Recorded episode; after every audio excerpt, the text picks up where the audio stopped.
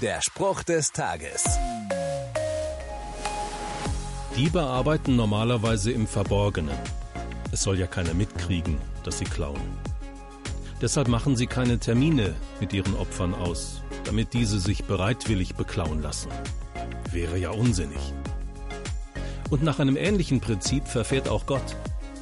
Kommt jetzt vielleicht überraschend, aber in der Bibel wird Gottes Handeln tatsächlich mit dem eines Diebes verglichen.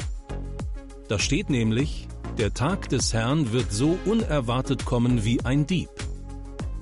Gott macht mit uns Menschen keinen Termin, wenn er sein Gericht ansetzt. Wir bekommen alle keine Vorladung. Wir können uns nicht mit unserem Anwalt auf eine Taktik einigen. Wir werden plötzlich vor unserem Richter stehen. Aber keine Sorge. Vorbereiten können wir uns trotzdem. Alles, was wir wissen müssen, steht in der Bibel. Der Spruch des Tages steht in der Bibel.